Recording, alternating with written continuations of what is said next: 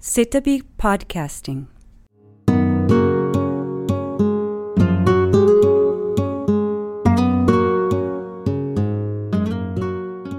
皆さんこんにちは。世田谷美術館の石崎です。今回のポッドキャスティングは開催中の展覧会世田谷時代1946-1954の岡本太郎展に関連してお届けいたします。皆さんは岡本太郎というと有名な太陽の塔や芸術は爆発だという発言でご存知だと思います。けれども、その岡本太郎が戦後の一時期、世田谷区に住んでいたというと意外に思う方は少なくないんじゃないでしょうか。実際に岡本太郎が世田谷にアトリエを構えていたのは約7年半という短い期間ですけれども、その期間に焦点を当てたのがこの展覧会です。また、この展覧会で取り上げた時代よりも後の岡本太郎に関しては、青山時代の岡本太郎1954-1970と題して、川崎市岡本太郎美術館で4月21日より展覧会が開催されます。というわけで、前置きが若干長くなりましたが、今日お話を伺うのは村田慶之助さんです。村田さんはこの展覧会に全面的にご協力いただいた川崎市岡本太郎美術館の館長でいらっしゃいます。岡本太郎美術館では、1999年の開館以来、岡本太郎やそれに関連する現代美術の展覧会を数多く開催されてきました。というわけで村田さんにお話を伺いたいと思います。村田さん、今日はよろしくお願いします。はい、よろしくお願いします。えーまずですね、えーこの始まったばかりの世田谷美術館での展覧会なんですけれども、この間実際に展覧会をご覧いただいたわけなんですけれども、その印象などをちょっとお話しいただけますか？あの、岡本太郎っていうのは、世田谷の上野毛にアトリエを見つけて、そのこに住み出して、まあ、あの、それから太郎の本格的な活動が始まるわけですよね。それまでは兵隊に行ったりして、で自分の家は青山全部焼けてしまって呆然としていて、で、川端康成のうちになんかに厄介になったりなんかしてたんですね。そのうちにその上野毛にアトリエがあるというんで、えー入ったわけです。それからあの展覧会ご覧になってばおかりになると思いますけどね。最初のうちですから、太郎は、あの、自分たちはあの美術のことをあまり、まあ、知らないわけですよ。で、特に戦後ですからね、美術というか芸術復興の機運がすごく高まってるだから、太郎は特にあの、パリで10年間、いろんなあの、偉いエンスだとか、あの、モンドリアンだとかやってましたから、日本の美術状況は知らないし、むしろその文化状況、文化、あの、人類学なんか勉強したから、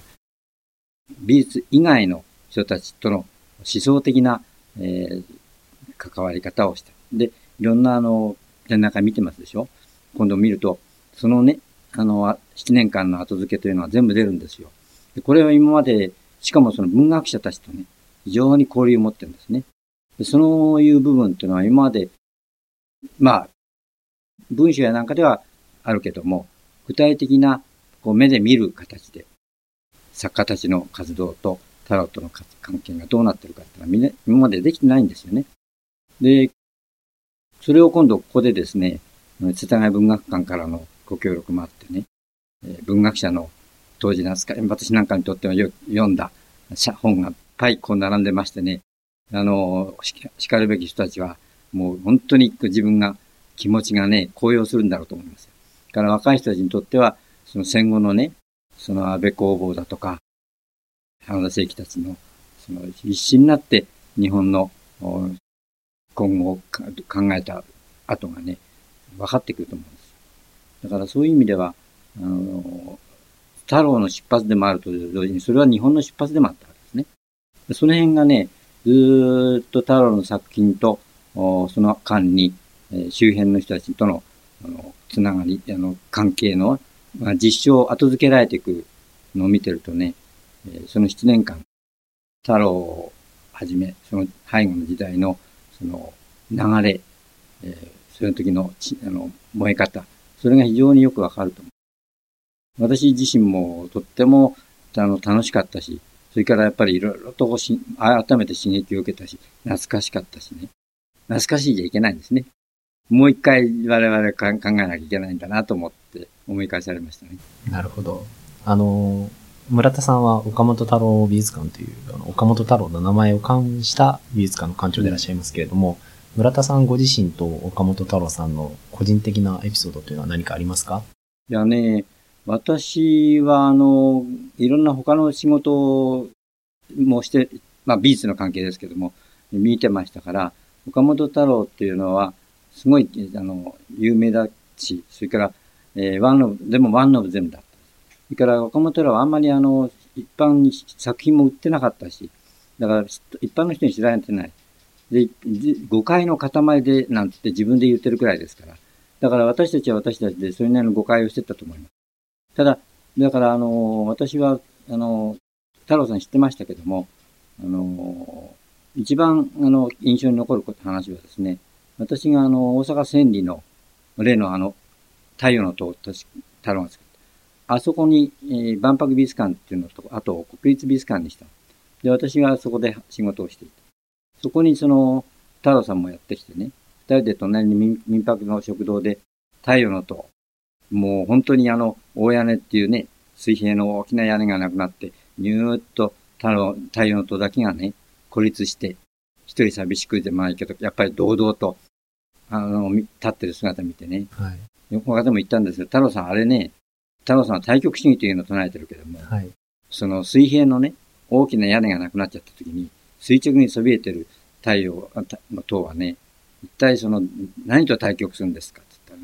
うん、君宇宙だよって言って。うん、なかなかやっぱりこの人大きいなと思ったんですよ。スケールがでかいですね。ええ、だからそれが、それが私は今のこの美術館に来る何か祝宴だなと思ってるんです。ああ、ね、なるほど。だから一番の印象はそれですね。太郎さんはいろんなエピソード持ってるけども、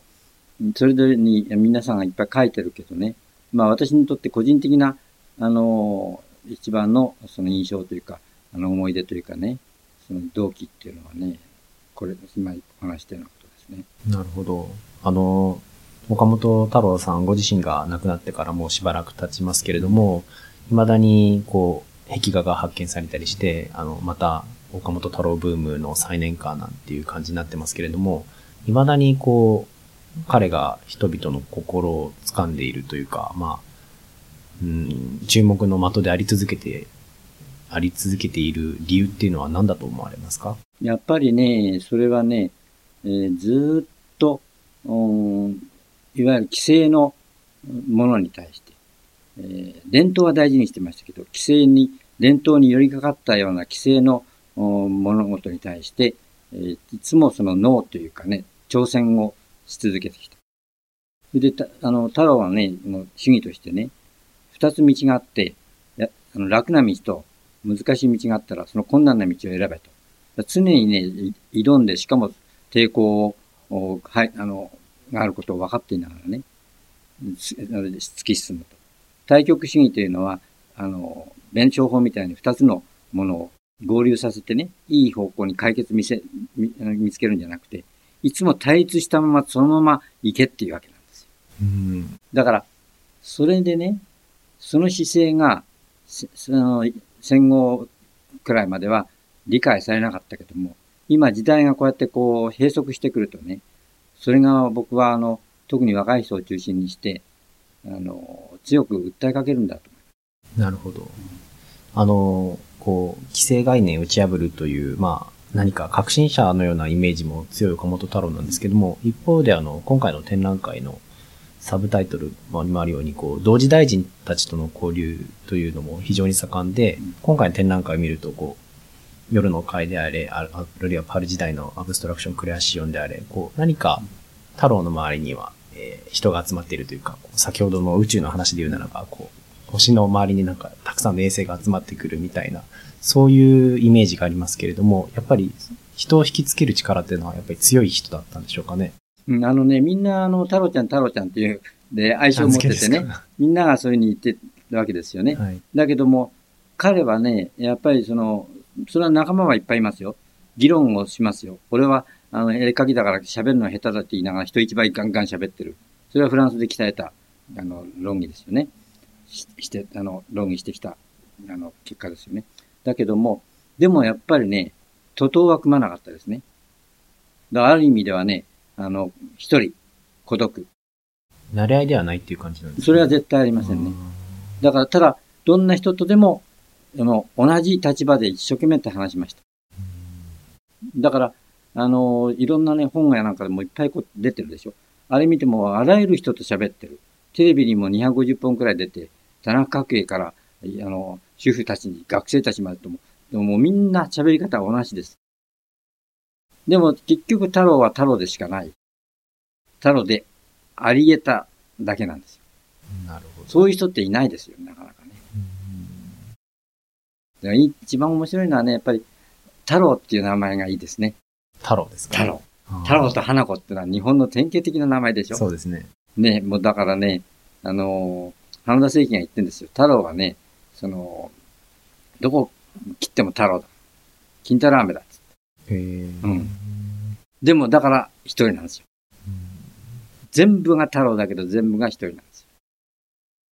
だから、その辺はね、あのーいろんなあの、そういう面で日本人って割にこう、ストレートに物を言う。そしたらストレートに物を返さないで、つまり議論を尽くさないで、か、あの、あいつは生意気だとかなんとかいうことで鍵口叩くでしょ。その鍵口もちゃんと太郎は知ってるんですよ。うん。で、色音痴だなんて散々言われたんですよ。あそれは何かっていうと、やっぱり理論で、理論でぶつかっていくと、相手は非常に弱いんですね。日本人っていうのはそういうもの。だから、あの、負け、負けると悔しくて影に回って色音痴だとか言うんですよね。それも俺よく知ってる。自分が色音痴だって言われてるっていうことを知ってる。だから、だからまたね、それを知った人はカットするんですよね。そういうことは全然、あの、ものともしないで。本当に信念っていうか、とにかく行動とお理論と伴いながら進んでいった。ー太陽の塔っていうのはやっぱり私は、あのー最終的にね、一番最後、いろんなあのメキシコなんだとかマンだとか言われましたけども、結局残ったのは、あの、太あの太陽の塔じゃない。でね、太郎の塔、名前を付けるのに大変だ。で太郎の塔なんてもういいじゃないかと言った人がいるそしたらね、いや、あの、そういう個人締めしてはいけない。だけど太郎言ってますよ。どうしてエッフェル塔っていう、エッフェルが作ったのをね、パリではエッフェル塔と言ってね、太郎の塔と言っちゃいけないのっていう。なんか、こう、パリにいた岡本太郎らしい質問ですね。そうですよねえで、あのーた彼自身はベラボーな、ベラボー島って言って周りの人たちもベラボー島って言われて、なんか名前はいつまでもつかなかった。太郎はベラボーなこと、ベラボーなことをやるって言ったんですよ。進歩と調和なんかないと。もう、とにかくぶベラボーなことをやってみて、それでみんながね、もう楽しむお祭りをすればいいっていうことだから反拍っていうのがありましたけどね。結局俺は一番の反拍だよって言って。進歩と調和というテーマに反対してんだ。それに、それであんなものをね、宇宙に向けてドカーンとした太陽の頭部つけた、打ち立てて。で、結局なんだって、さあれだけが残ったじゃん。万博の。反拍が残、残っちゃったんですよね。皮肉ですね。だから、よか、残る、残る可能性があったわけです。ほん最初から。あうん。万博っていうのは全部壊すでしょ。建物をね。あれだけが残ったですね。ー昔のとこですよ。先ほどあの、こう、どこを切っても岡本太郎っていう、こう、金太郎飴の話を出されましたが、あの、世田谷美術館の展覧会では、こう、世田谷時代という切り口で切って、あの、こちらの展覧会で青山時代という切り口で、あの、展覧会を見せていかれると思うんですけども、その青山時代の展覧会についてはいかがですか？あのね、もう結局、世田谷時代は非常に大事なね、時代なんですね。単に、あの、導火、しつけの導火線に火がついたあの辺でついた。それで、今度、青山時代で、まあ、太郎の、皆さんが知ってる、芸座爆発打式に爆発した時代なんです。で、あの時代で、太郎の多面的な仕事っていうのは全部出たんですね。二十数年の間に。だから、その間に、太郎はその、一躍、あの、一般的にも有名になったんです。だけども太郎は絵を売らなかったから。だから一般的にはあんまり知られてないんですね。でも、あの、太郎の太郎たるゆえんは、世田谷時代に基礎ができて、そそして、青山時代で、それが本当に花を咲かせ太郎が太郎になった。たった一人の太郎になったのは、えー、青山時代だなるほどと。。うん。あのーまあ、太郎は変わらなかったにしても、やっぱりこう、周りの状況が変わっていったっていうところはあるんでしょうかね。うん周りの状況は、経済成長でどんどんどんどん伸びていったでしょ？はい。で、その経済成長の行き詰まり、最高のところがた万博でしたね。で太郎はその間、その、その前の年、あの、60年代には安保反対なんか。そういうところにも彼は、あの、やっぱり、政治的にコミットしたんじゃなくてね、自分の信念としてね、そういう、あの、日本についての自分の気持ちをぶつけたってんですね。だもちろん学生に対する賛同もあったし、から、あの、学生の、あの、あのリーダーたちともね、あの、討議してんですよ。だからいつもね、政治的な分じゃなくて、社会的な面でコミットしてた。だから太郎は、あの、パブリックアートと言われるものを非常に大事にしてるから、えー壁画ができるし、それから、えーあの、青山やなんかにもこう、塔が立ってるでしょ。そうですね。ね、ああいうものは全国にかなり残ってる。でも面白いことはね、太郎はね、あの、うん忘れんぼでね、何回その、翌日会っても、あ君の名前は何でなんだっけって言ったりなんかするんでね、で名前、ね俺には過去がないっていうのはかっこいいことを言ってるんですよ。常に現在っていう。うん。常に現在なの。だから、あの、壊されてもね、あの、反、反対しましょうよ、壊されるのって言っても、俺には、あもう知らんよって言うから、反対運動が 成り立たなくなっちゃう。うん。だから東京都庁のね、立派な大きな、あの、壁画もね、壊されるときみんな惜しんだんだけども、本人が、その乗ってこなければしょうがない。うん。なるほど。うん。だから、あのーその現在に生きてるっていうことがね、やっぱり魅力なんだと思います。だから伝統っていうものを、は大事にしているけども、伝統に引っ張られてはいけない。だから、法隆寺が焼けた時に、法隆寺焼けて結構って文章を書くんですよ。なぜかっていうとね、メソメソしてね、焼けた大事な国宝が焼けてしまった。だから、えーあんたの責任だとかね、惜しい惜しいってね、メソメソしてないでね、伝統が焼けたんならね、なくなったんだら自分が伝統を作り出せばいい。つまり、自分が法理寺になればいいんですっていう。そういうことを言ってる。それが昭和の二十何年ですよ。5年でしたっけ。そういうことをその時から言い出した。だから青山からの時からずーっと一つの一貫した生き方をして。ずーっと爆発し続けてる。なるほど。また言い出すだけじゃなくて、自らそれをね、実践していったそうですね本当にそうですよんまあ、あの、口で言うのは簡単だけども、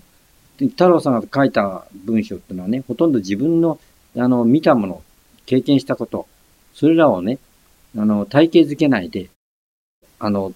いっぱいその、あらゆるものを関連させながら、あの、物事を考え書き、